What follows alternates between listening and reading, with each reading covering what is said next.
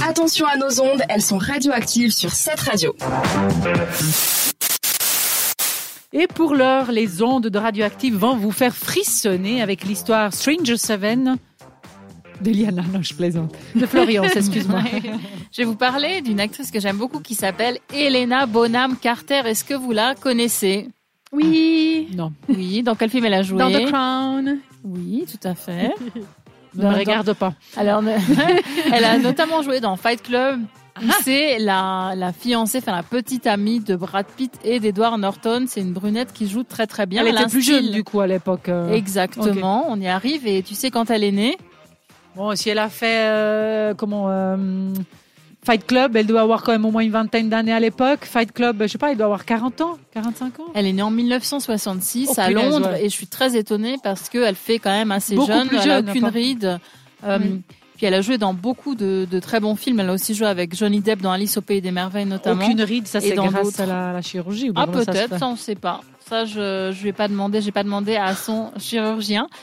Alors en fait, elle joue effectivement dans The Crown et l'histoire euh, un petit peu qui fait frissonner, c'est que avant de tourner, elle a demandé à euh, euh, la défunte princesse si elle pouvait jouer ce rôle. D'accord. Euh, donc, Ah. Vous connaissez sans doute les Ouija, c'est-à-dire le, le plateau euh, en bois qui permet de, co- de se connecter doigts. Ah, ah, voilà, non, avec non. Hmm. les doigts Le et Ouija. avec euh, les esprits.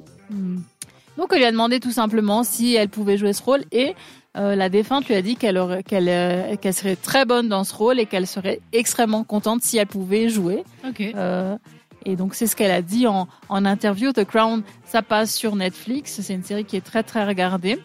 Et pour la petite information, cette Elena mesure 1m57. Oh. Petit mais costaud.